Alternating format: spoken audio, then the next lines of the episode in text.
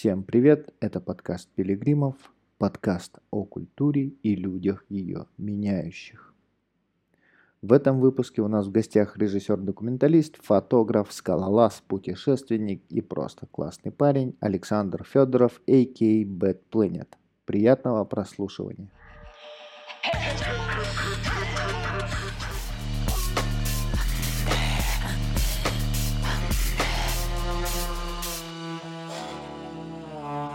Привет. Привет. Как ты, где ты? Рассказывай.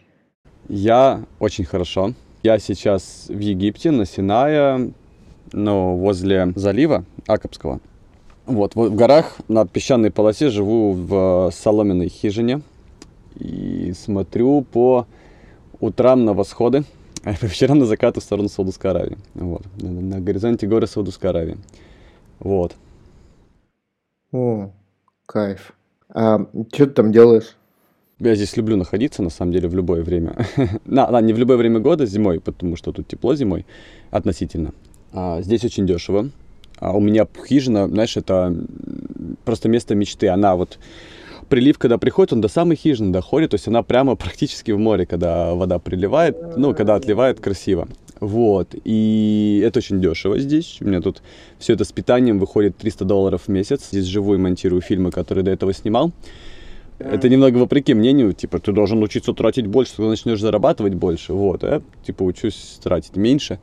И, честно говоря, испытываю невероятное удовольствие, потому что у меня здесь все есть. Есть банка нутеллы, кто-нибудь ее всегда привозит. Есть э, вот мой Мубарак э, суданец, который постоянно еду готовит. И, ну, и мы играем каждый вечер джемим, сидим у костра. Я готовлю э, снимать э, короткометражку впервые в своей истории, потому что до этого всегда все длинные были.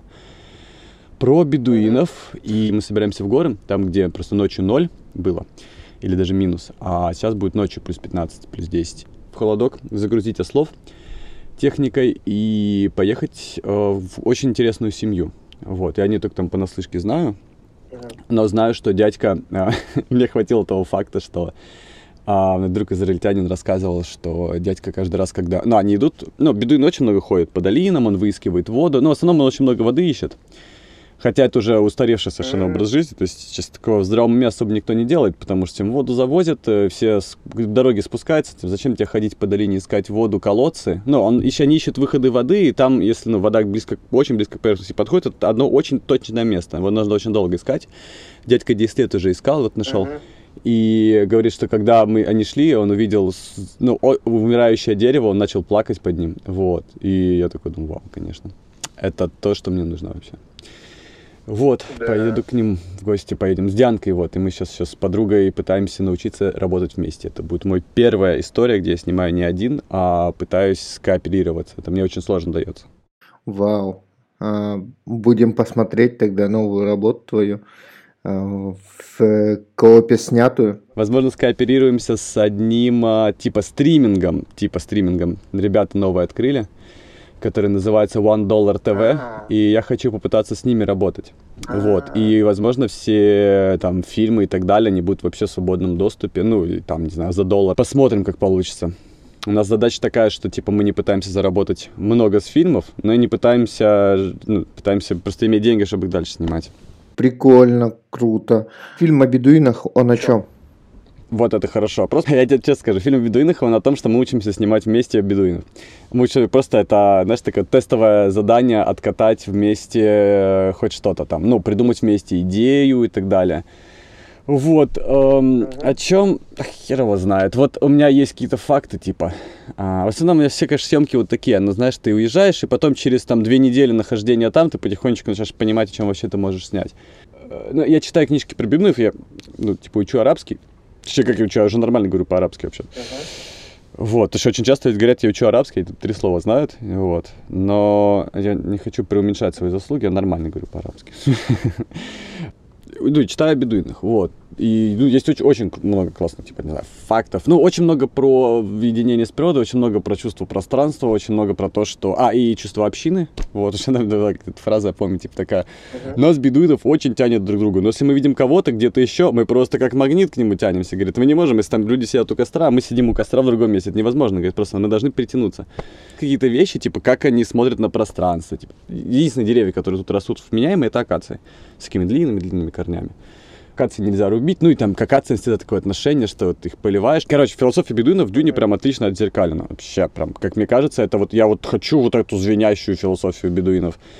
Но как она должна выглядеть словами, типа, где должна быть эта вот великая фраза, типа, там нет времени, нет пространства, ну еще что-нибудь такое, я, я не знаю. То есть он должен сказать, и из той мешанины, что у меня есть в голове, должна получиться какая-то стройная фраза, что-то стройненькое хоть немного. Ну и плюс этим еще Диана должна поучаствовать немного. Мне кажется, что мы можем попытаться. Поэтому я не сильно нагружаю себя мыслями. И есть какие-то вот разрозненные факты, нет никакой идеи, ну то есть а, нет никакого сюжета, а, потому что я никого не знаю тут, кто пока что имеет сюжет. Нет, ну, есть какие-то сюжеты, которые мне не нравятся. У нас тут есть наркобарон такой, вот, они нынче прикольно, они даже если ты наркобарон, и тут он одет такие, знаешь, лохмотья, приходит там что-то на костер, такая, такая, сидит где-то на земле, знаешь, валяется такой грязный дед. А у него 70, там, жен, у меня было 70 жен, 70 детей, он шейх, он 5 лет отсидел в израильской тюрьме за торговлю наркотиками, какой-то там, ну, нар каждый второй. А, ну, в низине, кстати, в горах, куда мы едем, там такого почти нет. Наверное, это была бы хорошая история с ним что-то поделать, но мне просто я такое не люблю.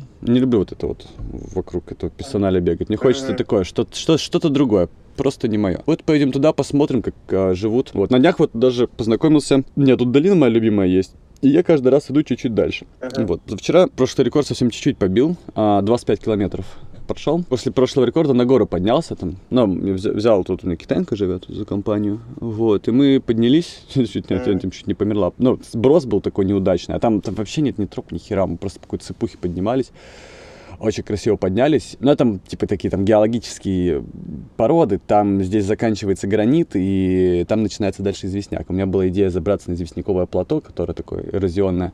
Там они не, при, не преступные совсем было, но мы прям очень круто прям рядом забрались. Прям буквально над нами прям какие-то 10 метров глупых висело, и их не пролезть было.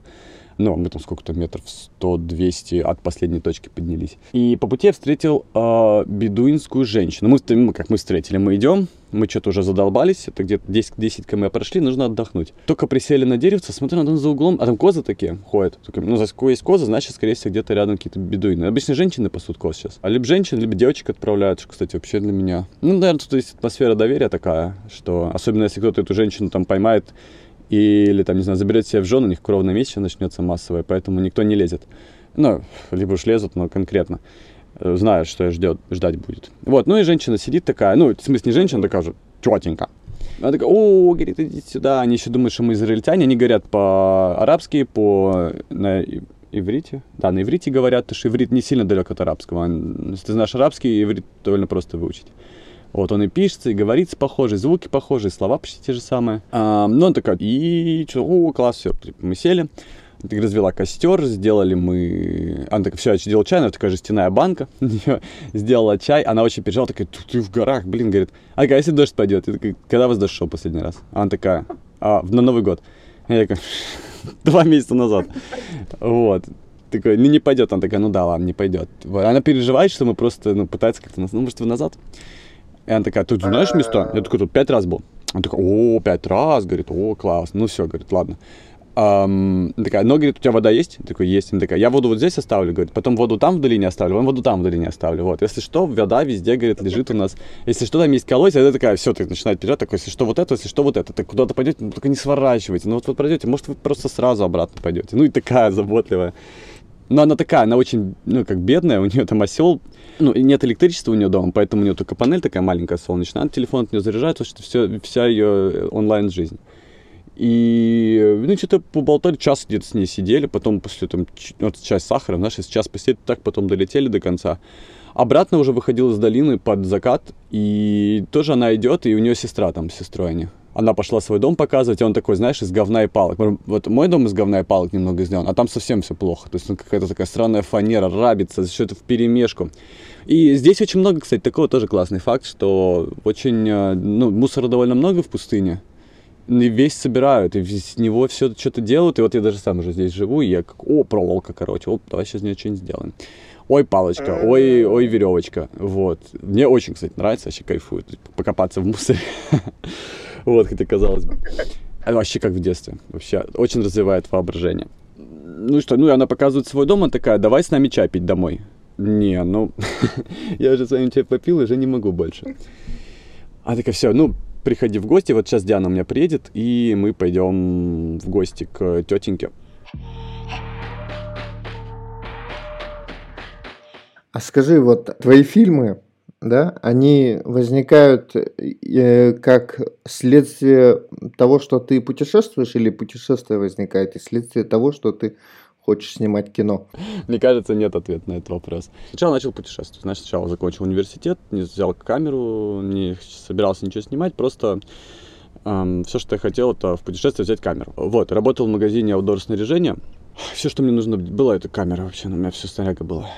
Значит, первое, что я сделал, это тогда еще пересек границу с Монголией, и там отфигачил 180 км пешком, потому что там не было дороги никакой. Ну, в Монголии их и так нет, а там вообще была э, неприятная часть, и нужно было дойти до места, где просто нет дороги. Ну, то, есть, вот, то есть это шоссе монгольское, где одна километр, километр шириной, и там вот там колея, там колея, вот и до этого нужно было дойти. То есть это как бы считалось уже, что я дошел. Вот, и вот от границы до вот этого места там не было вообще никаких дорог, и я 180 км прошел, ночевал с монголами, просто из долины в долину, там перевал, долина, перевал, просто от, от того, что невозможно было по-другому добраться. Это, было очень круто, что я фотографировал это на камеру, и, и это, наверное, сильно породило. И потом, потом уже, ну, вот, то есть, и с этого я там начал уже пытаться продавать фотографии, когда фотожурналистом стал, вот. То есть там, конечно, путешествие было первым, в самом-самом начале. А когда вот сейчас фильмы снимаю, вот этот фильм с мужчинами последний, там была такая история, что меня попросили, у нас была такая концепция, что мы снимали его там с Ирой Костериной, которая социолог, занимается гендером, и она такая говорит, блин, Саша, вот у нас столько фильмов про женщин, феминизм, э, ну, вообще про женщин очень много. Права женщин, положение женщин в обществе, даже не то, что феминистический фильм, а, да, не широкое слово, а, ну, права и положение женщин в обществе. Очень много, правда, очень много фильмов. Очень много фильмов, как тяжело женщинам, и это хорошо. Uh, но он говорит, фильмов, ну, они сами же их снимают, по сути, а предыдущие фильмы про женщин снимали. А он говорит, блин, нужно что-то про мужчин, хочется вот что-то хоть с чего-то начать про мужчин, ж ничего же нету такого, именно с точки зрения там гендера, именно вот мужчина, мужчина, мужчина, вот это про эту тему. Э, как мы ее даже выразить словами не могли. То есть мужчина, все. Что там снимать, непонятно. И э, он говорит, ну вот тебе задание, попробуй, иди снимай. Я такой, окей. Вот, и а, там вот из этой идеи, я такой, я же сижу, я же не знаю, что же делать, вообще, каких мужчин снимать, одного брать, многих брать. Но мне как-то была сразу мысль в голове, что нужно, типа, взять разных мужчин, разных там слоев стран, о, не стран, а России, а, разных там слоев, а, классов, национальностей, положение общества, взгляда на, на, на мир, вот, город или не город, город, деревня или вообще какая-то, ну, полукочевой образ жизни. Эм, и как-то их философии, грубо говоря, по сравнению. Философия, история жизни. Вот, что-то из этого. И там, это же в этом тоже нет никакой концепции, идеи вообще нифига нет, просто какие-то наброски. А, вот, и там вот из этого как раз путешествие родилось, скорее, как бы немного наоборот, типа, была тема, и первое, что поехал, вообще-то в Ингушетию хотел поехать, потому что у нас там был знакомый, который очень хотел рассказать там что-то про своего отца, еще, а я время было такое, что мне было скучно дома сидеть. Я такой, поеду в Дагестан. Тогда недельку посижу в Дагестане, очень люблю, может, в гору схожу, там тепло. Чем мне там, это апрель, чем в апреле в Москве сидеть.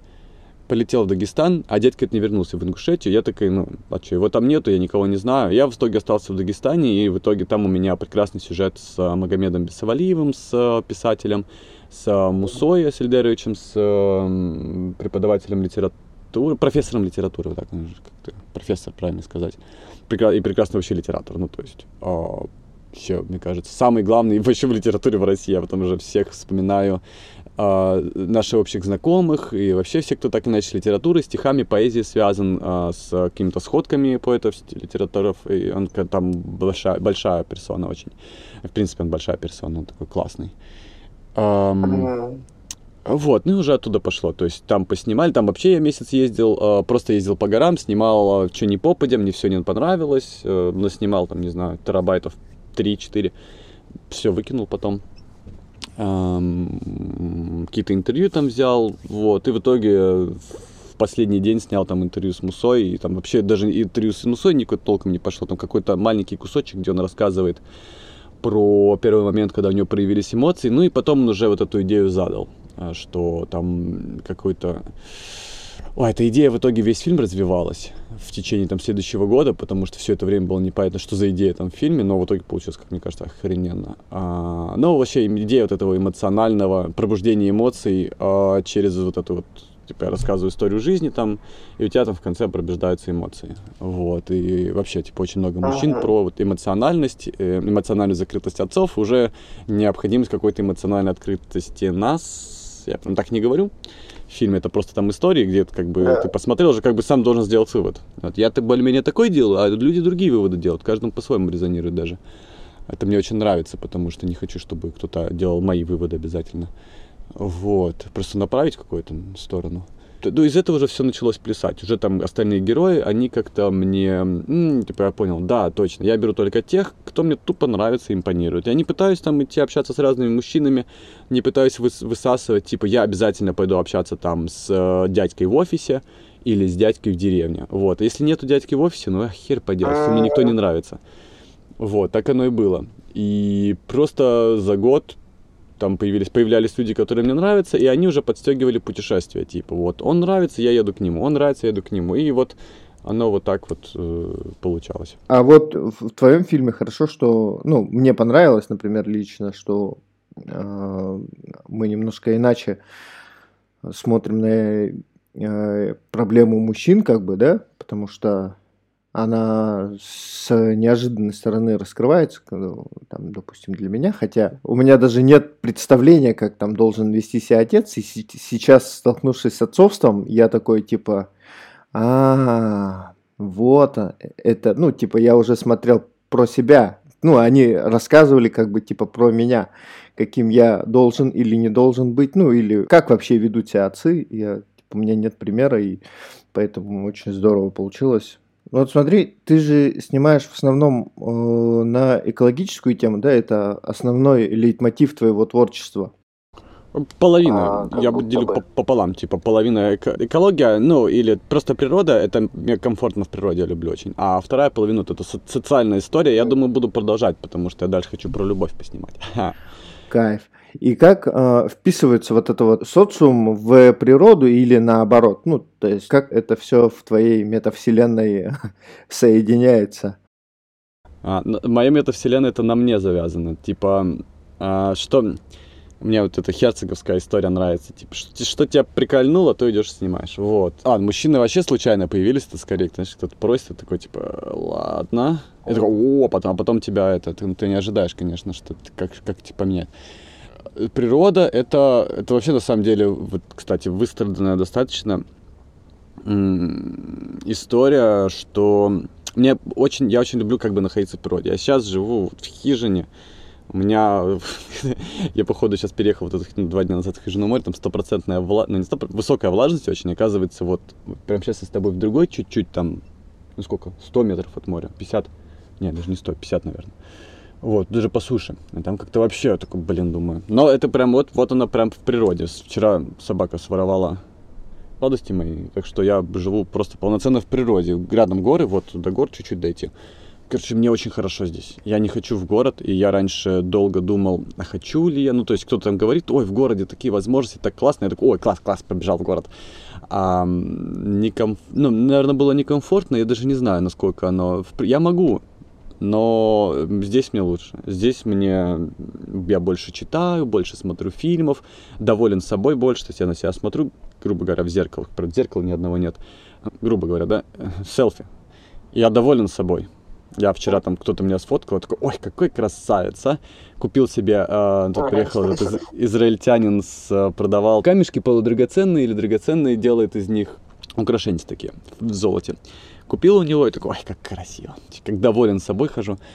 И это чувство вообще классно, ну, то есть, э, знаешь, я не чувствую себя, что там в грязи какой-то, и вот, мне кажется, очень много людей, там приезжают на природу или живут в этих полупоходных условиях, они такие, ой, я грязный, ну, а, знаешь, ты чувствуешь, что ты ходишь грязный, тебе не нравится, и, ну, понятное дело, что это хороший показатель того, что, наверное, тебе не очень комфортно, а мне комфортно, и грязный даже не хожу, и, то, что, как бы, я не люблю грязь, очень, я все такой чистоплотный при этом, мне комфортно, то есть, типа, пошел там, помылся, ну, как бы, не чувствую себя вообще ущемленно. И поняв, что я хочу жить в природе, это давно произошло, это еще с э, Амазонки, что просто вот в эти моменты я счастливый. Вот, в эти моменты меня кайф. А, очень, знаешь, вот это похоже на Волтер Мити был этот фотограф, который там сегодня на вулкане, он завтра с леопардом, послезавтра в Афганистане. Я такой, типа, ой, класс, так, так хочу. И даже посмотрел сейчас уже документалку Fire of Love про двух вулканологов, пару влюбленную, про любовь которые такие, блин, нам все, что нам нужно сделать, это просто обратно к вулканам вернуться им нужно было. Они такие, мы в городе просто, чтобы денег заработать. нам не нравится. Вот, а это чувство, да, да, да, чувствую, что это похоже. Знаешь, это отдается тебе э, в душу. И э, поэтому фильмы про природу, потому что, э, грубо говоря, что еще делать, если ты хочешь жить на природе? Ну, нужно снимать про природу, и плюс экология это скорее с тем связано, что мне как бы хочется мою среду обитания сохранить и спасти. Я как этот морской котик, который спасает свою среду обитания с, с камеры, морской котик с камерой. Вот. Поэтому оно как бы и туда, и туда, и туда. То есть я люблю, когда, знаешь, всем, всем хорошо, всем win. То есть это и мне удобно, потому что я могу особо не выезжая с природы снимать, особенно если вот как сейчас Диана сегодня приедет, моя подруга, привезет аккумуляторов, чтобы мы этих их на ослов, на ослов грузили. Ну, чтобы мы могли этих бедуинов снимать, у них зарядки нет никакой же. Хотя бы мы могли автономно дня три поснимать и уже потом спуститься в город, зарядиться и опять вернуться. Мне вот при вот, удачном чтении вообще как можно меньше нужно контактировать с городом, плюс интернет есть, вообще класс могу залить, продать, получить деньги, использовать эти деньги прямо на природе практически. И мне хочется быть пропагандистом этого образа жизни, потому что я чувствую себя счастливым. Я думаю, очень много людей, а, кому это подойдет, и кто ничего не понимает этого. А, там даже смотря фильм про природу, у меня все, у меня же, я недавно понял, что там все герои люди в основном. То есть там нет такого, что типа, вот смотрите, котик умирает. Вот, и такой, и вот смотрите, да. какая у главного героя интересная жизнь. Там, там Владимир Николаевич, у него о, потрясающе, он там по Курилам плавает, и каждый день у него приключения. Просто приключения каждый день, он там приезжает в университет, обрабатывает э, в Вашингтон, и потом уже на, на этих на Алиутских островах уезжает, на Аляске, и, короче, просто бесконечно куда-то гоняет туда-сюда, у них там своя яхта, они куда-то там и перегоняют без конца. Классная, очень веселая жизнь. Бахт большая, удобная, прекрасная яхта. Огромные пространства. Ну, короче, вообще класс. Ну, мне нравится. Последний будет там Сашка Семенов, который под воду ныряет. Он он просто такой, типа, я вот на биостанции. Но они же на Беломорской биостанции живут с э, женой. И они просто там себе... Там никто в здравом уме не живет, потому что там холодно, это Кандалакша. Ну, это ББС, Беломорская биостанция МГУ. Вот. А они решили, что, а что нам в городе жить. Они думали, может, в Питере жить. Они такие, ну, давай сделаем просто ну, под, под, под улучшим домик, сделаем там модный декор по, по хипстерскую студию. Не прям хипстерская, тоже кофе-воронку делает. Вот, он, до того, как это стало мейнстримом, ручные кофемолки, раз декорчик, деревянный столик такой, знаешь, ну, все, что там можно было туда довести. Там просто дороги нет, они на машине довозишь, на лодку, на корабль грузишь. Э, корабль все пару часов, ну, местный, который станции принадлежит. Вот, ну и там довозишь и делаешь. Вот, тоже образ жизни, который мне очень нравится. Он уже больше, чуть больше цивилизации, то есть там дома уже, эти лайп туда проведена, эм, что угодно вообще. Там залы, актовые залы, столовые все есть, э, ну, как такой супер маленький поселочек у них. И флот, небольшой флотик кораблей, причал, красиво все. Тоже мне очень нравится, как это происходит. Тут тоже, по сути, в окружении природы. Вот. И первые у нас э, эти, Зимовый Никита Сергей. Тоже они такие супер маленькую, сами уже все это построили, супер маленькая микростанция там uh-huh. из пяти домов и одной большой такой радиолокационной тарелки. Орбит называется, они раньше э, телевидение вещали. Они стояли вот не знаю, на определенной широте без конца одни и те же тарелки. Они взяли, сделали там такой офис, класс, еще офис под огромной спутниковой тарелкой, который не работает, конечно, уже. А рядом с Черским, Черский такой ужасный, ужасный город просто такой. И вот они прям вот от него выезжаешь, буквально 10 минут на машине сквозь лес проехал, ты приезжаешь на станцию, там все природное такое, такое как обрывистый берег высокий, видно тундру вообще до горизонта. Это такой, воу, класс. Вот. И вот они, они все такие там у меня. Вот. И все гордые собой. Все там, каждый из героев такой, да блин, мне классно, говорит. Каждый из героев там по миру путешествует. То есть это не то, что какой-то лесник, живущий... Ну, это... Вот у меня нет, кстати, такого типа маячник, живущий на маяке, например. Это такая мейнстримовая история. А он так весь в природе и так далее. Вот. А вот у меня к маячникам не тянет. Знаешь, вот мне хочется... Вот это люди, на которых я равняюсь. В фильме про мужиков то же самое. Мужики, на которых я хочу равняться люди, которые живут на природе, которые спокойно могут взять там самолет или лодку или какую-нибудь еще историю, выехать, поехать в другую часть света, провести там полгода, может быть, там поработать, может там отдохнуть, может быть, там встретиться на конференции и так далее, вернуться. И это все отлично уживается в их образ жизни, у них есть какие-то там пожертвования, они делают очень важное дело там для сохранения экосистемы, либо это измерение а, ну, климати- климатологические почва, климатология, лес, ну, не знаю, не знаю, химия, химия, не химия, это когда выброс углекислого газа из почвы и метана. А, либо это Владимир Николаевич, который морских млекопитающих изучает, там скорее просто наблюдение и регистрация количества. А, ну, либо технические, очень много, все из них технические специально делают вещи, типа там паять, снабжать, в воду завозить. Нужно, конечно, каждому ученому это уметь. Либо Сашка Семенов, который с камерой орудует, вот, с биологическими знаниями, но в основе у него инструмент это камера, и это популяризация э, природы. Как, грубо говоря, такой же, как и я. Вот он мне нравится тем, что он такой... Мы с ним немного команды. Он, я взял всего подъемные съем, подводные съемки, а я уже надводные делал. Вот третий фильм будет как бы, как будто бы совместный даже. Клево. И у меня возник вопрос, где ты находишь этих людей? Ну, типа, про ученого, который там, э, изучает каких-то морских животных, ну, э, не везде написано, я тебе скажу, ну, типа, какой-то суперспециальной литературе. Ну, это я так полагаю, не знаю, я бы, я бы так ресерчил. А, я сначала, кстати, скажу тебе, как часто люди находят другие и какие у меня к этому претензии способы. Очень много, как я вижу в мире, скажу честно, документалисты или журналисты. Мне кажется, я вот в одну когорту в плане поиска героев отправляю. А все героями друг с другом пуляются. Типа, один нашел, вот как-то, да, а потом все остальные у него, о, кто, кто, кто, кто, этот один тот же мигрирует без конца из одного места в другое. Он... Да да, это, я считаю, немного от лени. То есть я к тому, что это простой путь, который, ну, разумеется, будет тебя водить вокруг одного и того же. Очень часто люди, которые, герои, которые получают свою медийность вот в этой тусовке, знаешь, они не всегда даже глубокие, они просто говорят очень вовремя. Вот это сложно объяснить, нужно какой-то пример, но у меня в голове нет то ли какие-то вовремя фразы, но обычно они мне не устраивают вообще. То есть я вижу, что они уже там или на камеру работают, или они говорят что-то абсолютно неглубокое. А вот глубокое, кстати, нельзя сказать, вот отрабатывая на камеру. Это я никогда не видел. Он должен обязательно эмоцию проявить. Эмоции уже не остается. Вот, остается вот этот поверхностный пиздеж об одном и том же, да, как вот мужчина такой, а там, если ты хочешь изучать мужчину, у тебя в голове будет уже установка, мы должны найти там профессора, не знаю, который занимается гендером. Или мы должны обязательно гея найти. Да, кто сказал? Ну, то есть, типа, какой там у нас... Но, кстати, я тоже так делал. Вот, просто эти истории не взял. Но по-хорошему, да, то есть, как бы отталки... отталкиваться от того, что там ты обязательно что-то должен, нету. Нет такого. Желательно, конечно, чтобы это был случайный человек, от которого ты абсолютно ничего не ожидаешь. Но это мне так кажется. И все вот герои, они все равно, многие взаимосвязаны, многие мои друзья, но все они, ну, всех объединяет то, чтобы мне просто очень кайфово было с ними общаться. А с Зимовыми такая история. Кстати, зимовые относительно медийные, но я к ним вообще не собирался. Это, там ребята из Гринписа нашли несколько историй, потому что там, грубо говоря, мне кажется, может, наблюдательность какая-то.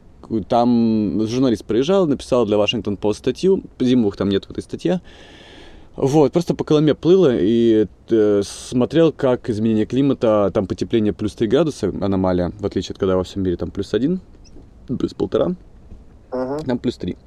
Вот, ну и какой класс. Ну, такие. Единственное место в мире, где аномалия плюс 3 градуса, но в, самое высокое оно в России, Колыма. Поплавать по Колыме, класс, ну, типа, ну, хорошая была идея. Вот, а с биостанции как-то случайно ее нашел в интернете. Она была просто, должен был в любом случае в Черске прилететь. И, а они там как бы довольно заметные ребята. И они еще в научной сфере. Вот что тоже важно, научная сфера, научные работы. Ну, вот они в научной сфере заметны, и они на Западе заметны. Типа National Geographic про них приезжал снимать. Они, кстати, там медийные uh-huh. очень. Вот если бы я был американским журналистом, я бы сразу к ним прилетел, потому что все остальные журналисты мне бы их выдали. А поскольку я русский, то я как бы их случайно нашел, но они медийные все равно. Я приехал, а медийный у Никит, а, там Никиты Сергей, Сергей батя, Никита сын. А Никит, медийный батя, потому что у него такой голос, он как профессор, который сейчас воскресит мамонта, короче, говорит, и все просто обожают. Он, он как бы такой важная личность, и все за ним должны ходить, и он такой рассказывает. Мне кажется, я за ним не бегал, и поэтому я ему понравился. Я у него сигареты только стрелял, мне кажется, для него это было немного неожиданно, потому что приехал какой-то чувак про них снимать, а за ним не бегает. Вот. Я, я помню даже в конце, когда от них уезжал, он повез меня, и мы с ним ночью, он мне до корабль помог вписаться там на Колыме, и мы с ним ночью мне помог, помог через какие-то трубы перелезать, а я еще так, он все сидел, ворчал, дома он не выходил. А потом поехали, походу ему это, а, типа, вот это ему было весело, типа, перелезть через какие-то трубы меня там, это, мы с ним лезли. Мы с ним так хорошо расстались, что я прям чувствую, ну и хорошо. Потому что он мне, ну, не нравился в тем смысле, что он вот это вот у него поставленный голос. А сын у него, Никитка, он а, просто, как, он не мой чуть-чуть меня старше, но он, знаешь, мне по менталитету близок, и мы как-то с ним могли затрындеть нормально. Вот, и трындеть, и выпить, и там походить, и Никита вообще нормальный, знаешь, свой пацан. А потом к нам еще приехали ребята из а, Арте, Денис а, Снегирев, он как бы со своим фильмом там фильм что-то победил, тоже вот снимал там про них. А, я сначала приезжал, такой, блин, ну приехал в место, блядь, сейчас еще какая-то съемочная бригада приезжает, популярная, нахрен вообще. И Денис приехал, и мы еще втроем так хорошо подружились. И я такой думаю, бля, не, ну точно хорошо. То есть он медийный, ну как-то у нас так, знаешь, сложилось. С, э, Нигерев Денис, он эм, больше отца тоже снимал. Но мне, а мне больше Никитка понравился. Но он, он крайне классный. Владимир Николаевич, который вот второй сейчас я делал про него ребята сняли фильм, а, который плавали там с Касперским. Там такая мутная история, не буду рассказывать. Но туда попали ребята, которые американские, типа блоги, кинематографисты. Мне просто Ренан Астюрк нравится как кинематографист. Ау, а, аутдор. Я всяким скалазным альпинизмом занимаюсь. И uh-huh. Астюрк, они очень много аутдор фильмов снимают. И они просто приехали, они там с Николаевичем познакомились. И я такой, ой, какой прикольный. Типа он к ним попал. Они там не так много у него интервью записали, но мне он так понравился. Прям, на, по глазам. Здесь еще напился, чуть ли не плача рассказывал про этих котиков. Я такой, о, блин, да классно, значит, надо с ним связаться. У них там была инста, не скопировали, ему в инсте написал, он мне ответил, правда, через два месяца, но ответил, взял контакты, списались, созвонились, и он такой классный оказался, что потом уже в мае я у него на лодке сидел. Они, оказывается, очень любят всяких гостей, и в плане меня покатать на лодке два месяца на халяву, к нему вообще не было проблем.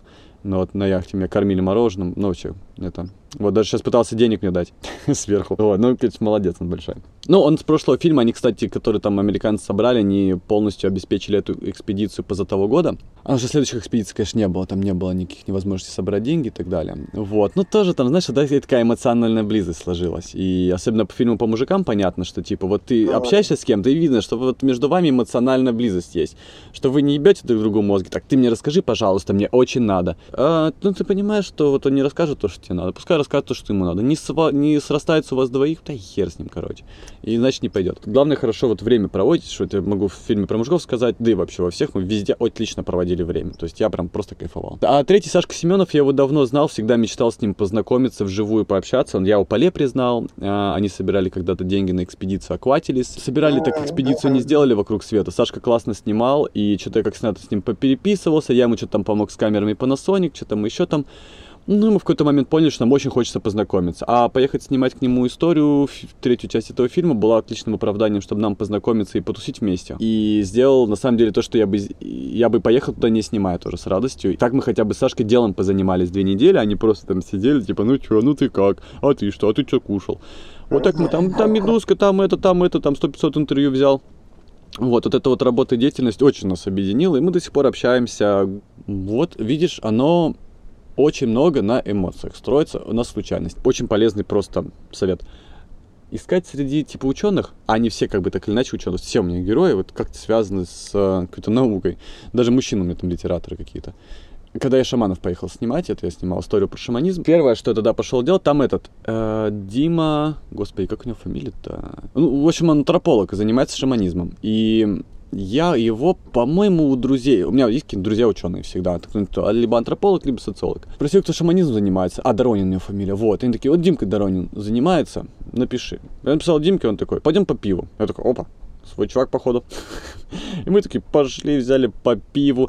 Он, он сначала, они все вот, а, особенно все, кто шаманизмом, антропологи занимаются, они, конечно, все очень, эм, как сказать, но Дим, у Димки наименьшее количество барьеров, конечно, среди очень многих людей. Uh, но у них всех барьеры выстроены, потому что к ним приезжает без конца какой-нибудь РЕН-ТВ, какая-нибудь, ну вот РЕН-ТВ, да, uh-huh. обозначим все эти телеканалы названием РЕН-ТВ. И начинают э, шаманы против пришельцев снимать. И антропологи, ну, конечно, их это бесит уже ужасно, потому что, ну, ну либо какие-то эзотерики там, ну, то есть, типа, такие, блин, ша- хочу найти свой смысл жизни через шаманизм, и, ну, и, там очень много чем можно. Мне, мне пишут, блядь, раз в три дня это. А что вы там э, почувствовали, коснувшись шамана? Ну, как, знаешь, какой такой вот, очень много, разных уровней. Бывают более умные вещи, но они все равно мне не, не резонируют. А Доронин, он такой, ну я антрополог, блядь, но э, я пытаюсь понять, как шаманизм и деньги функционируют, как дешел как бы аналог денежного обмена до этого, типа, что там, грубо говоря, у него просто целая работа там про шаманизм и деньги, она, мне кажется, стала большой, очень, ну, мне кажется, одной из главных его работ в плане, что ну, шаманов нельзя брать деньги за услуги, но они ясен пень берут, и люди такие, вот он берет деньги, плохой uh-huh. шаман.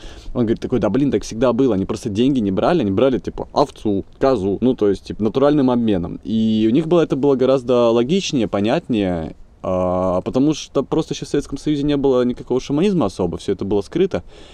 И, грубо говоря, у тебя до этого момента у них понту нет денег брать вообще, не гораздо проще взять овцой козой. Вот. И там еще вот этот натуральный обмен без конца. Он что-то придает, конечно, или он вообще ничего не берет, но этот человек знает, что он ему обязан, он принесет ему эту козу. Ну, то есть шаман без, э, не останется без э, этого, без пропитания, проживания, он как бы в потоке в этом. Он делает свое дело, все знают, что он нужен. И это община. И понятное дело, что община не будет выкидывать общин, ну, важного человека для общины а, единственного важного человека. Поэтому, конечно, ему там, ну, ему не надо брать денег. Ну, никакого смысла в этом вообще не было. А тут проходит, э, все это замораживается, проходит э, Советский Союз, заканчивается, начинаются 90-е, денежные отношения, рынок, вся эта хрень налетает на весь мир. И, ну, и очень интересное исследование. И все таки а как, что нам, во что нам верить вообще теперь надо? Вот. Теперь вы сами по себе верьте во что хотите. Они ну ладно. И, и все, и пошло, эти грибы пошли, эти движения, культы а, заговоры, заряжение вод, прочее. Вот. И людям, конечно же, нравилось, потому что нужно было что-то верить. И вот эти вот, ну, то, что я снимал для фильма, ну и во многом по работам ученых сделано. И ученые это, кстати, тоже не то, что... То есть тут, как сказать, если сейчас кто-нибудь эзотерично более настроенный э, будет слушать, такой вот, фу, вы такие приземленные. На самом деле там есть что-то духовное. Это есть, конечно, духовное. И то, тоже ученые это не какие-то машины такой, такой, так, этот шаман поднял руку, записываем. А что он там духовно чувствует, нам насрать. А они тоже, знаешь, это как вот астрофизики, когда изучают Вселенную, такие, я могу почувствовать Бога через изучение Вселенной позавчера, по-моему, я интервью слышал Глашу, у нас она биолог на биостанции, она изучает червей. Она говорит такая, я, говорит, чувствую Бога через изучение червей. Они очень красивые, ты, кстати, можешь погуглить, есть такая хрень, называется Боббит Ворм. Это такой красочный такой червь-монстр, он такой в рыбку может скушать, человеку укусить может, такой типа вот, uh-huh. с такими жвалами, он в земле торчит, такой э, яркая у него хитиновая и радужная окраска, выглядит вообще круто. Ну, по-моему, многие как домашние питомцы заводят уже в аквариумах, но я так узнал. Ну, и они все такие прикольные. Иногда черви на червей не похожи, ну, это как, говорит, блин, это же это творение такое, то есть, типа, это такое разнообразие. Вот, это, говорит, искусство. Вот есть художники, она какой-то а она говорит, знаешь, как-то отвлеченно. Она не то, что мне даже пытается это рассказать. И тут тоже ученые, мне кажется, тоже, которые там шаманизм изучают, у них такое познание Вселенной, тоже познание Бога через э, шаманизм. То есть они определенно что-то чувствуют. И в этом вся магия шаманизма. То есть все такие говорят, а кто из них настоящий шаман, а кто не настоящий, а кто... А как только меня человек начинает вот этими понятиями настоящий шаман, не настоящий шаман, одно, другое, третье грузить, это я, мне сразу хочется это оставить, и для меня это очень... А, сейчас я сам как эзотерик буду звучать, но для меня это очень тупые приземленные обсуждения. Сидеть и вешать клеймо на шаманов по очереди. Самое высокое и священное, что ты можешь сделать, это просто пойти почувствовать самому, поболтать с одним, другим, третьим, без осуждений, поболтать с человеком, которого ты считаешь не шаманом, а каким-то клоуном, без осуждений, потому что в общении с ним ты найдешь частичку Бога с кем угодно вообще. Вот, а как только ты осуждаешь, ты сам, ну, как бы ты сам теряешь эту боже, ну, божественную, я не знаю, не божественную сущность, но единение. Вот, ты становишься червяком в плохом смысле этого слова. И в этом прикольно, знаешь, и ты как бы смотришь, и в этом эзотерика есть по своеобразнее. Как мне кажется, ну, с моем, моей-то внутренней вселенной наиболее правильная, ну или, по крайней мере, отчасти с собой. И научная часть, которая мне нравится, и без вот этих инопланетян всяких, вот. Ну, не, то есть не пытаешься чего-то выжить, не пытаешься сказать за кого-то там, этот настоящий, этот инопланетянин, ой, или не верьте ни во что, я точно знаю, что это все просто базар, типа тупая антропология. Вот, да, так учишься, так намешано, это так прикольно изучать, вот, и в этом и есть что-то священное, потому что там нет ответов еще простых. Нельзя сказать просто так, так, так. Вот. Находим, берем ученых, стараемся, чтобы вот уч- ученые были, а и если он классный, а бывает классный. Кстати, ученые часто классные бывают, чаще всего. Типа они могут много рассказать э, о том, о чем тебе интересно, а тебе это интересно, потому что ты об этом, ну, алло, снимаешь фильм. Это не такое, типа, супер веселое занятие, чтобы заставлять себя э, этим заниматься. Типа, если бы меня заставляли снимать фильмы, то я бы вряд ли смог.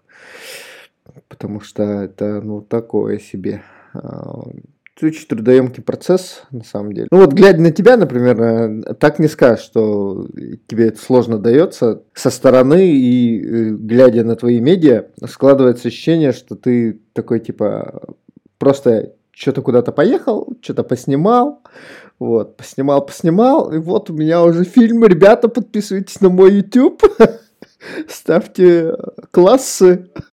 Да, да, такая реально, когда ездишь, что-то само получается. Я, кстати, переживаю. Это меня под... Ну, не то, что подбешивает, это подбешивает, когда переживаю много. Я тревожный довольно, не такой невротичный. Тут еще часто думаю, блядь, я опять поехал хер куда, не подготовившись. Вот, ничего не знаю, что там снимаю, ну что за дурак.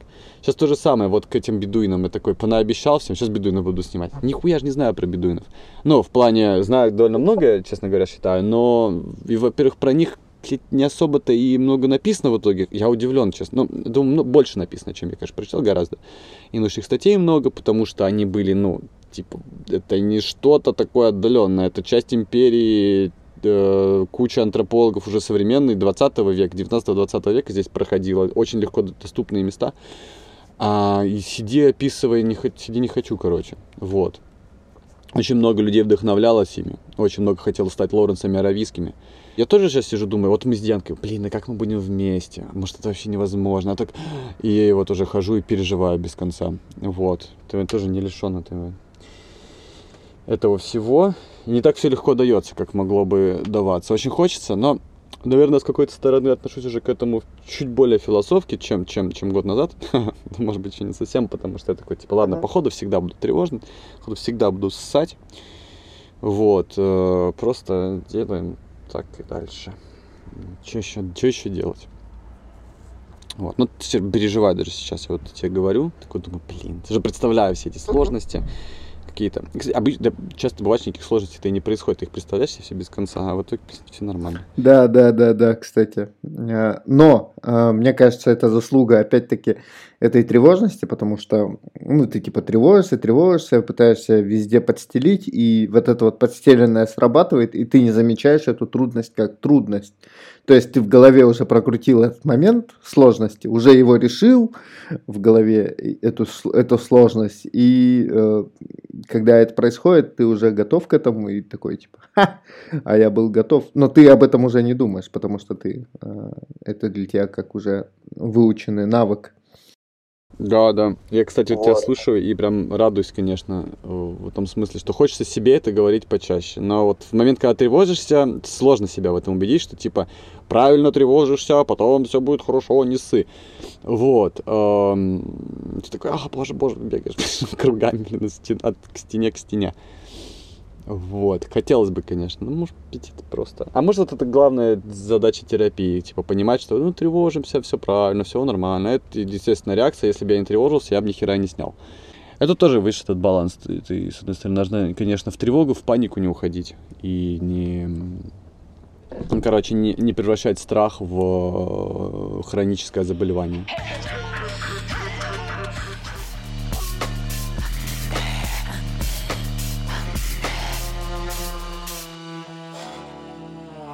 Но меня интересует вопрос, ты говоришь про National Geographic, э, Geographic.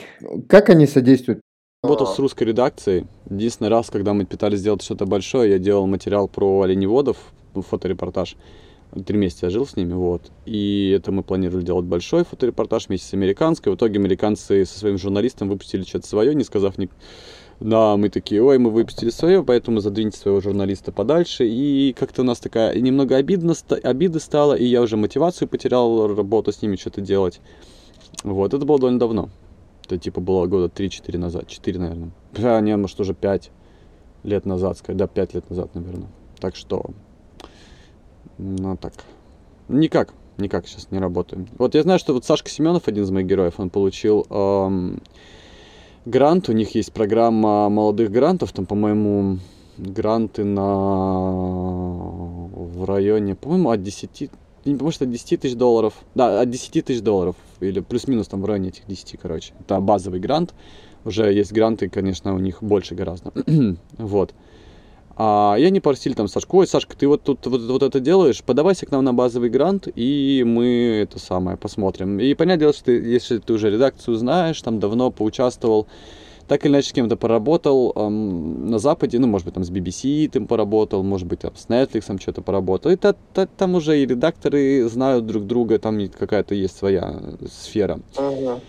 Вот, это когда тебя там поперекидывают с одних на других, там вместе с тобой сделают одни историю, потом другие историю, вот, и вы уже будете потихонечку все вместе работать.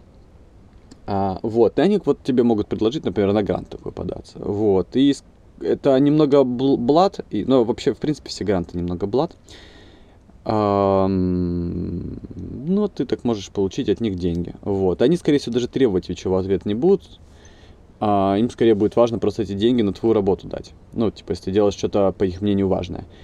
А, но ты можешь делать, конечно, что-то, по их мнению, важное, но они тебя не будут знать. Но и тогда это будет вообще а, ближе к, близко к нереальному там что-то получить, пока ты с ними не познакомишься и не докажешь им, что делаешь что-то, типа, по их мнению, важное. Конечно, не это. Uh-huh. А у меня много своих расстройств из-за того, что я, как считаю, делаю важные вещи, и мне бы дофинансироваться немного, типа побольше лишних денег бы, чтобы эти вещи я мог делать с гораздо по большим размахом и подороже. Вот. Но не дофинансируемся, я на них обижаюсь, типа, блин, ребята, вот дали бы мне эти 10 тысяч долларов, ну я камеру бы тут купил, ну я вот это купил, ну это запасы. Ну я статьи в журнале выпускал, то есть у меня были статьи, из Пакистана был материал хороший. В Пакистане что снимал? Там такая смешная история, вообще непонятно, что опять. Короче, у меня там есть друг Сашка Сильвачев. Он известен тем, что без конца нелегально в Тибет ездил. Он очень любит Азию. И он такой, знаешь, у него... Он меня, он меня вдохновил путешествовать, в принципе. Вот. И он... У него такие на грани науки и голожопого просто не знаю, голожопых приключений. Ну, не гол, не в плане, не в, не в плане бедных, а в плане, это no. самое, adventurous. Вот, то что он уже uh-huh. ну, у меня постарше, и он как-то у него побольше денег, вот, и побольше возможностей экспедиции побольше, большие делать. И они по Тибету много плавали на катамаранах, очень много первопроходов рек у них было, очень много первопроходов китайских тюрем у них было. И Сашка что-то, он такой, любит что-нибудь придумать странное. И он там у нас был друг, который работал рекламным директором по рекламе Fly Dubai авиакомпании. А, Сашка Сухоруков. И он говорит такой, Сашке, да, что-нибудь придумаем с Fly Дубаем. А Сашка Сухоруков, он тогда был Сильвачеву известен тем, что он на деньги Севена проехал на мотоциклах по Туркменистану, типа по всяким разным местам, и Туркменистан, по-моему, даже за ним никого не, не представлял в плане наблюдателей. По Туркменистану просто так на, на мотоциклах, где хочешь, не поедешь. Довольно закрытая страна уже, мне кажется, вторая, ну, как, как Северная Корея почти. Она откроется, я думаю, однажды, и тогда будет, кроме, просто я знаю уже там из рассказов Сашки, из рассказов там, спелеологов, из рассказов путешественников, что там конечно, потрясающие места для путешествий, столько всего. Не только этот кратер, который горит постоянно, это вообще невероятная страна, но остается только свобода перемещения, и там можно круто поездить, конечно. Думаю, это очень интересное место. Так вот, Сашка говорит Сухорукову, давай мы что-нибудь с Флай Дубаем теперь придумаем. Давай, Сашка, придумай. А Сашка там уже успел какую-то свадьбу в аэропорту организовать. Но он, а, Сашка тоже, ну, они оба Сашки, мы все Сашки. Сухоруков, он такой, любит какие-то приколы делать. И его за это, по-моему, выгнали в итоге оттуда. Слишком креативный был. А, он такой, да, давай придумаем, конечно. И, короче, что-то Сильвачев там посидел, а, подумал и такой, о, говорит, я, короче, читал тут Рериха, а, ну, Рерих, который писатель, писал? Он, Рерих, писал про... Он в Гилгит-Балтистане, это север Пакистана, куда мы тоже и поехали потом. Он говорит, типа, вот слышу русские слова. Лапти, самовар. А Рерих пишет, говорит, тут говорят по-русски. Ну, типа, знают, точнее, русские слова. Говорит, удивительно. Вот. Это тогда был самый край э, английской империи и самый край Российской империи. Собственно, там в этом месте империи сошлись тогда. И Афганистан был нейтральный, и они отдали Афганистану Ваханский коридор, и сейчас вот от Афганистана такой аппендикс есть, и Афганистан граничит с Китаем. А до этого не граничил. Вот. Ну, потому что империи хотели разделить свою зону влияния и иметь нейтральную полосу между собой в виде Афганистана. Сашка говорит, поехали в Пакистан, мне кажется, это будет самое доступное. Флай Дубай туда летал. Короче, что-то Сухоруков такой пошел туда и выбил нам билеты. Вот. И мы пошли, тогда Пакистан не давал виз нормально. Тогда было нужно ждать от месяца. Вот. И, возможно, никогда. Тогда не было такого. Сейчас он дает уже. Вот. И мы познакомились с консулом Пакистана. Прекрасный дядька оказался. И я помню, когда мы спрашивали, когда мы там, мы сидим чай пьем в посольстве в Москве. И когда ему виза, говорит, получим. Он такой говорит, сейчас чай допьем, я поставлю. Чай допили, поставил, пошли. Он такой говорит, ой, да обязательно фотографии привезите, все, вообще такой довольный был. Реально вообще, ну, то есть, э, они обычно рассматривают там что-то, просто вляпал, короче, за столом сидим, вляпал нам визы, короче, и мы свалили. Вот прекрасно сходили в посольство, я считаю. Вот самая быстрая виза на моей, на моей памяти ну, за пару часов. Вот. Хотя, как бы, вообще так не, не, не положено. Ну, не то, что не положено, я думаю, у них нет положенного, не положенного. Вот, и мы, короче, чтобы как-то подтвердить эту историю, взяли туда самовар. Точнее, я туда полетел первый, организовал там, там ну, арендовал машину в Лахоре, что-то еще потусил, там просто неделю сам тусил, наслаждался. А потом они прилетели с самоваром. Они взяли с собой самовар вручную кладь, тульский. И такие, типа, ну, а там все слово самовар знают. В принципе, и в Иране слово самовар говорят. Ну, не что говорят слово, это главное слово, обозначающее самовар. А там самоваров гораздо больше, чем в России, как мне кажется. Там на каждой заправке стоит огромный самовар. И это называется самоваром. Они слово самовар говорят чаще, чем русские. А, ну, слово русское, если пень. Ну, то есть, типа, тут уже сомнений никаких нет. Грамматически абсолютно русское. Вот. А самовар сам китайский, из Китая пришел по шелковому пути. И слово, походу, обратно вернулось. От, от, отбил, отзеркалилось от, от, от России и обратно полетело. Походу. Мы не приехали самоваром, мы взяли машину, поехали на север и сделали такое большое путешествие по Пакистану. Ну, я параллельно много историй поснимал. Какие-то истории опубликовал в географике. И в журнале Discovery на несколько номеров тогда сделал большой-большой материал. То есть, типа, мы там публиковали одну историю в номер. Вот, это была такая большая наша работа, я прям горд. Ну, самая большая, наверное, кстати, материал, который я писал в журнал вообще. Вот, с кучей фотографий, путешествия. Я был просто в большом восторге от этого. И надеюсь, кстати, это там на кого-то из читателей. Никогда не знал, вот читает человек журнал Discovery, как на него это повлияет, интересно. Вот были ли люди, которые запомнили эту историю, помнят до сих пор? Наверное, были. Даже не, не проверишь, не узнаешь. Вот с блогами проще, они там тебе пишут в сообщениях, типа, о, я слежу за вами, это изменил мою жизнь. А, наверное, тоже что-то произошло. Тогда я снял небольшое видео. Красиво, мне вот до сих пор оно нравится. На в камеру там Canon, Canon 5D Mark, Mark 2 или Mark 3. А, Canon да, 6D тогда вышло. Um, короче, красивое видео, Реально, да, ну, мы едем по Пакистану самоваром, короче, вот, и там наш герой Сашка Сухоруков, собственно, этот рекламный, мы его и снимали, мы его такие, так, Сашка, а теперь ты прыгаешь в холодную горную реку в одежде. А я говорю, блин, ну холодно. И такие, блин, это как классно будет. И он прыгает в реку, типа падает с этим самоваром, его спасают пакистанцы. Ну, короче, это какой-то супер нелепый микрофильм, короче, тире рекламный ролик, тире какая-то тупая хрень. Вот. И было очень ржачно. Вот, просто само, само веселье, под музыку все это я замонтировал. Вот, конечно, очень хотелось бы там именно да. фильм снять тогда уже, но это тогда был первый какой-то шаг. Я смонтировал я все это, представь себе, в аэропорту в Карачи. В аэропорту Карачи есть Макдональдс, он на улице, там просто аэропорт, у него огромная территория такая, при аэропортовая, вот такая зеленая, само здание беспонтовое, а рядом Макдональдс стоит. Мне кажется, okay. чуть ли, наверное, единственный в Карачи, но очень-очень приятно, потому что Карачи очень стрёмный город. Вот, а внутри там уже аэропорт ограждают, то есть ты, по сути, там охрану проходишь в аэропорт, и там уже у тебя Макдональдс уже там охраняемый, по сути. Классный такой, типа, я там сидел за столиком, что-то ел и замонтировал этот вообще впервые в жизни вот в Final Cut. И прикольно, дом, дом, дом что-то доделал, но получилось очень классно. И потом этот ролик, э, Сашка Сухоруков, короче, к ним приезжал в Москву, какой-то шейх, и владелец, по-моему, или принц, короче, владелец Флайт Дубая. И он, короче, uh-huh. что-то там подсунул им этот ролик. И они его посмотрели, и говорят, а вы знаете, что вот вручную кладь Fly Dubai можно взять самовар. Вот, как это рекламный подсунул ему этот ролик. Возможно, его за это уволили, конечно. Возможно, там за выслугу лет, короче, его уволили. За сжатие ком- ком- э, комбо. Ну, он показал это, принц видел, порадовался, посмеялись все. Вот. На этом все закончилось, если честно. Ну, вот такая история. То есть это, получается, первый твой осознанно кинематографично смонтированное да, да, да, да. видео.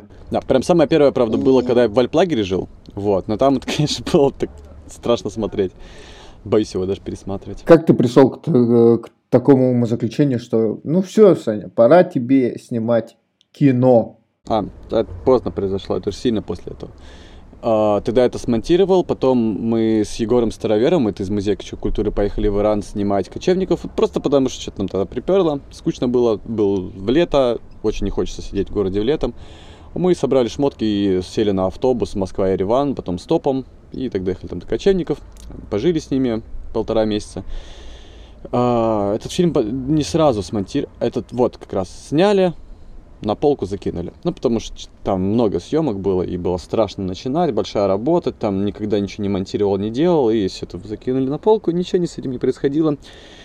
И, по-моему, комбина... последовательность такая. Думаю, такая. Могу сейчас врать. Скорее всего, мы закинули на полку, это было летом. А уже в январе, к концу, после... Че, блин, может это... Ну, короче, ладно, пофиг. Осень, а, конец года. У нас с Леной, Лена была моей а, а, подругой, ну, женщиной, вот. И... Мы тогда с Лена ее, она уволилась из комитета помощи беженцам, а я, меня, у нас там был проект Outdoor, ну, про экстремальный спорт, risk.ru, и там все загнило, и нам пришлось, мы пытались его развивать, ничего не получилось, а пришлось уходить, там у нас деньги забрали а, учредители, и эм, там, конечно, закончилось у нас все, а мы хотели Латинскую Америку, и мы тогда учили уже испанский год, планомерно прям постоянно. Ну, мы поняли, что надо лететь. И вот в январе мы полетели в Латинскую Америку, но два года там прожили, вот, все пропутешествовали, и на я снял большую фотоисторию про амазонские племена. Вот, и тогда моя основная, конечно, миссия была эту... Короче, я же до этого только репортажи для журналов снимал. А так тут я уже 8 месяцев снимал большую работу. 8 месяцев фотографирования племен. Путешествия, фотографирования разных там исследований, материалов и так далее. И это все, ну, я, конечно, тогда хотел круто, нашел спонсора, там, миллион рублей, построили мы галерею целую на эти деньги на флаконе на хлебозаводе, до сих пор она работает. Ну, там нам, это помещение выдали. Короче, там было очень много прекрасных течений обстоятельств после кучи провалов.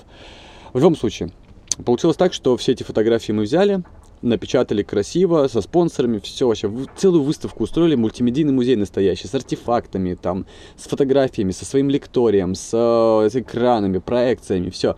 Это было, вот, знаешь, как полноценный мультимедиа experience, а, как фильм. Ага. И это заняло много времени, но после этого сложно откатиться обратно к репортажам в плане, хочется делать большие работы за большими работами такие. Они как-то ну выглядит прикольный результат, ну что вот эти опять репортаж сейчас буду делать, вот. Ну, хотя сейчас, как, вот прямо сейчас кажется, что наоборот, лучше.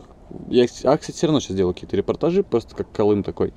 Вот, и это просто интересно куда-то поехать, быстро сделать и не иметь себе мозги большими от большой ответственностью иногда. Но сейчас всего этого все меньше и меньше, вот сейчас уже в, этот, в современный последний год уже этого почти нет. А, либо если есть, он так или иначе связан там с э, э, социоэкономической, политической ситуацией. После этого я как раз уже там увидел, что у меня эти материал рано лежит. И я обычно не оставляю висящих проектов, по-моему, еще никогда не оставлял. Их всегда, всегда доделываю, всегда. Ну, даже вот в Пакистане, например, очень много чего не смонтированного осталось, но оно было доделано в той форме, в которой было доделано. В виде короткого ролика. Потом долго пытались вернуться, но по ходу как будто бы все, там точка была поставлена. И в Иране, точки никакой не было поставлено, куча отснятого, ничего не сделано.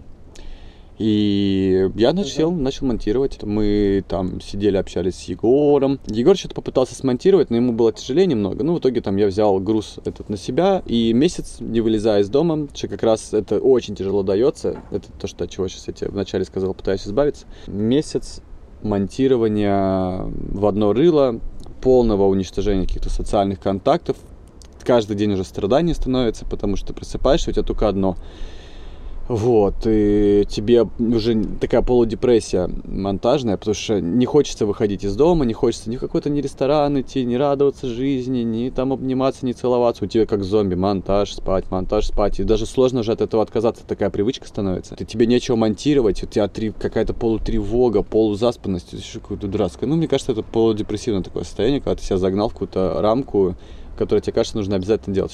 Как мне кажется, депрессия, они ну, у них есть такая природа, что ты ведешься так, как э, ну, неестественно было бы для тебя. Вот, потому что тебе надо. И, но, это был хороший результат. Я сделал иранский фильм, он получился, ну, на то время как бы хорошим для того моего опыта монтажа. Вот, сейчас, конечно, тоже такой выглядит непрофессионально, но это, во-первых, самый мой популярный видео на ютубе, он 2,5 миллиона просмотров собрал. Эм, сделал, выложил, и он тогда 2,5 еще не собрал, но он сразу залетел и чуть ли не миллион очень быстро набрал. И стало понятно, что вау, миллион просмотров. Вот так вот, блядь, на пустом месте. Типа, очень круто. Ну, реально прям прекрасно. Все, наверное, с этого пути назад не было ну, с, ну, назад пути не было в плане, что мне понравилось там, что оно не требовало так много времени, как амазонский проект, и делать фото, большой фотопроект и большие выставки – это куча геморроя, и оно приходит, и оно уходит, оно заканчивается, не остается, то есть ты выставку разобрал, закончилось все, вот. А фильмы остаются, их потом смотрят, и это как проект, как будто это удобнее, типа удобный формат работы над большим проектом тогда а, типа ты делаешь исследования, может быть, ты хотел бы фотографировать бы больше, но, в общем-то, оно не сильно и отличается от фотографии, то есть, типа, это другие навыки, плюс это какой-то рост тоже, это интересно поизучать. Камеры потрынкать, если фотографии э, железки не так важны, то в, в фильмах железки, мне кажется, ну, сами камеры качества очень важны, потому что это только способ самовыражения, а в фотографиях, или там полная матрица, есть и фигач себе туда налево-направо. Ну, в кинематографии как бы можно и на хэндикам снимать, но тогда это должно быть обосновано, то есть там все должно быть обосновано. Вот, даже если у тебя железки упрощены до, не знаю, там, стоимости 10 долларов за все, то, ну, ну типа, ты, ты должен по соответствию с железкой с это снимать. Железки важны, в принципе. Ну и вот, типа, просто так получилось. Фильм удобный формат для проектной работы. А, его есть платформы, площадки, где ты его реализуешь и так далее. Вот. В общем-то, Инстаграм тоже удобный формат был тогда. Но с Инстаграмом без конца какие-то сложно жилось, походу, просто. То там обхваты есть, то охватов нет, ну такие на нервы. Ну, YouTube тоже на нервы действует, конечно. Как-то сложилось. Я думаю, там вот эта соцсеть повлияла много. Если бы скорее всего, этот фильм не получил бы никаких просмотров в Ютубе и провалился полностью, может быть, я не снимал. То есть, типа, награда сыграла свою роль. Mm-hmm. Я вообще думаю, что мы не так много сами решаем, сколько вот это наша креативность. Я сейчас еще у Рубина это смотрел, а, что наша креативность очень сильно мотивирована внешним миром, а не нашим внутренним миром. То есть, типа, не обязательно то, что тебя должны похвалить за твою работу или там ты должен получить эти просмотры, но то, как внешний мир отзывается на твою деятельность, очень сильно помогает твоей креативности. Что либо людям да. это нравится, либо они с тобой работают. Ну, то есть это не то, что там сам в себе делаешь, сам вот это выкладываешь. И меня, я против э, истории. Тут я знаю, что мы с Дианкой абсолютно не сходимся. Я считаю, что э, надо мне говорить, типа, попробуй снимать и никому не показывать. Типа, как сказать, в стол поработать. Я не uh-huh. считаю, что это, ну, то есть, э, не знаю, возможно это или невозможно, не знаю, но это точно не то, что я не хочу делать, потому что я хочу, чтобы, ну, я взаимодействую с миром, не хочу один такой, весь из себя перст такой делать, для себя это все хранить, и не поэтому нахера жить вообще в этом обществе, в этом социуме и так далее. Думаю, социум очень сильно нас влияет. Это как вот ты с мужчинами да. говорила, как ты мужчина, ты должен быть мускулинным, победителем, плакать и так далее. На самом деле очень сложно понять, что ты там должен и можешь, потому что настолько ты интегрирован в социум, что, ну, грубо говоря, типа, каждый должен быть независимым там, и делать то, что он хочет, а не что. А что ты хочешь? А, а не является ли то, что ты хочешь, тоже результатом социума? Вот. И, мне, да. мне кажется, э, требований социума, типа, а что ты на самом деле хочешь? Может быть, э, это, конечно, хорошо звучит, типа, моя на самом деле желание, но твое на самом деле желание, оно очень, типа, смодулировано запросами вокруг тебя. Ты же как-то отвечаешь на эти запросы, наверное, важно.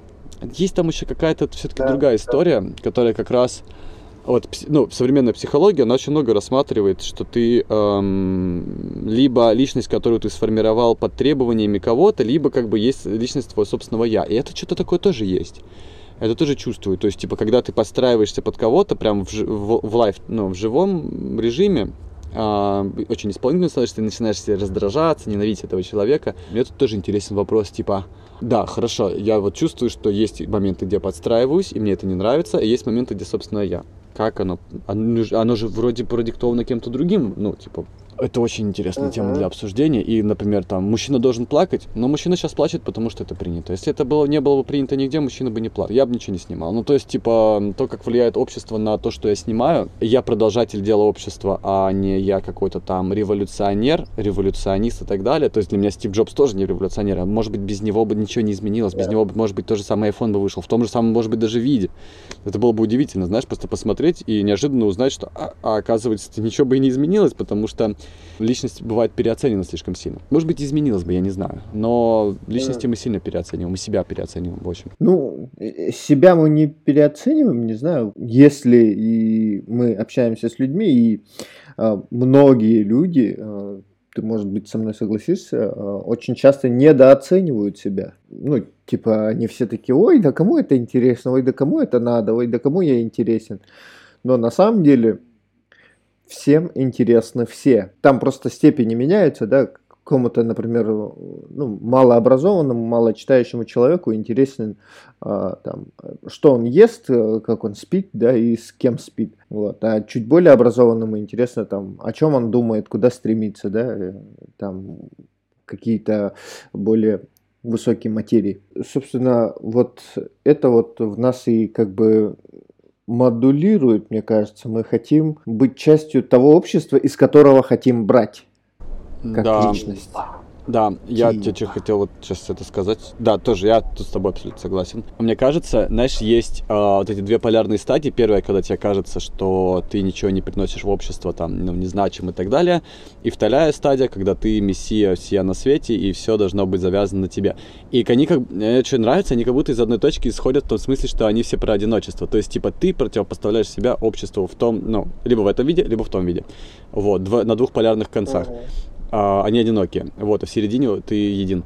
И, например, да кому я нужен, да кому это. Э, и ты как будто бы, а, ты же знаешь, как будто это такой, знаешь, уровень а, эго, что есть ты, а есть остальные. И вот у остальных есть один интерес, да, у тебя да, есть да. другой интерес, твой интерес им не нужен. Это приводит ну, к дурным вещам в плане того, что человек не может жить без общества. Ну, просто у нас мозг так устроен, ну, типа, за там, десятки тысяч лет той эволюции, сколько современное общество существует, херню вообще.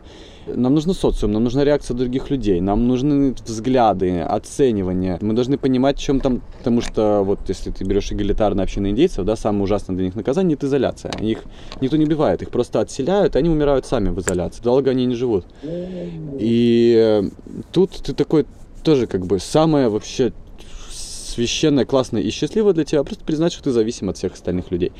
И ты интересен просто потому, что ты от них зависим. В этом смысле. То есть, типа, у тебя нет выбора, то есть ты точно им интересен. Как ты говоришь, интересен, как покакал, грубо говоря, чем покакал, тоже интересно. Да, да, но, типа, это физиологическая норма и просто это круг интересов а, такой, да, просто а, образованный человек а, в этом видит, ну, свой какой-то там философский контекст, ну, больше контекста, да, а, как сказать, менее, ну, человек с более узким а, кругозором, мне кажется так, а, он видит в нем а, бытовой факт, а, факт существования, да.